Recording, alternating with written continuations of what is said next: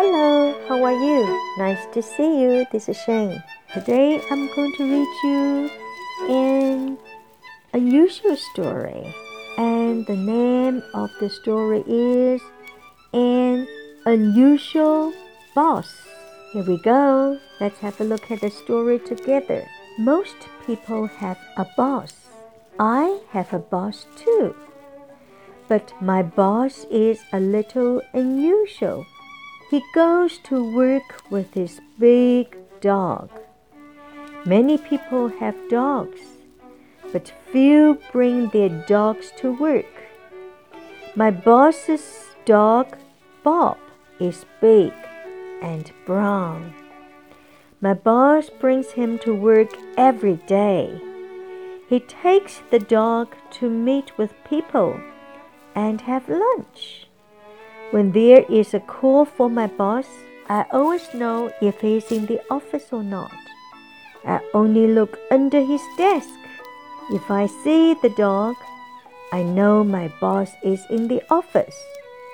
If there is no dog, I know my boss is out. Okay, first thing, let's have a look. 我们看看英文的一个规律哈。Usual U S U A L，这是 usual，这是经常、通常的意思。英文有个规律，就是在一个字的前面，如果加个 u n，就变成这个原来字的相反的意思。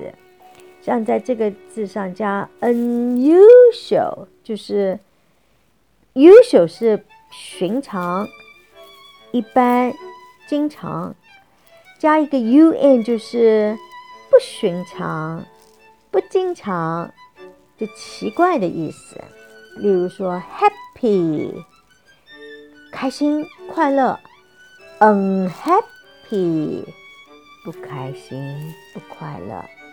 另外还有一个规律，就是加了 un 的时候呢，你这个原来的字它的高音怎么读？加了 un 不改变高音，例如说 usual 高音在 u 这个段，加了 un unusual 高音还是在原来的 u happy 高音在 happy 加了 un unhappy 高音还是不变哈。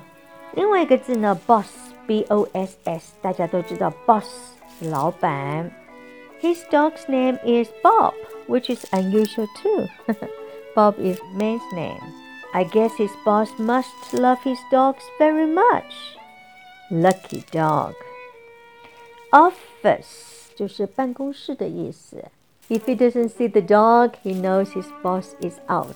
嗯，out, o u t, out，不在，出去的意思，在外面。 Okay, I hope you enjoy this story, and I do hope you will listen to it and read out yourself. Hope to see you tomorrow. Ciao.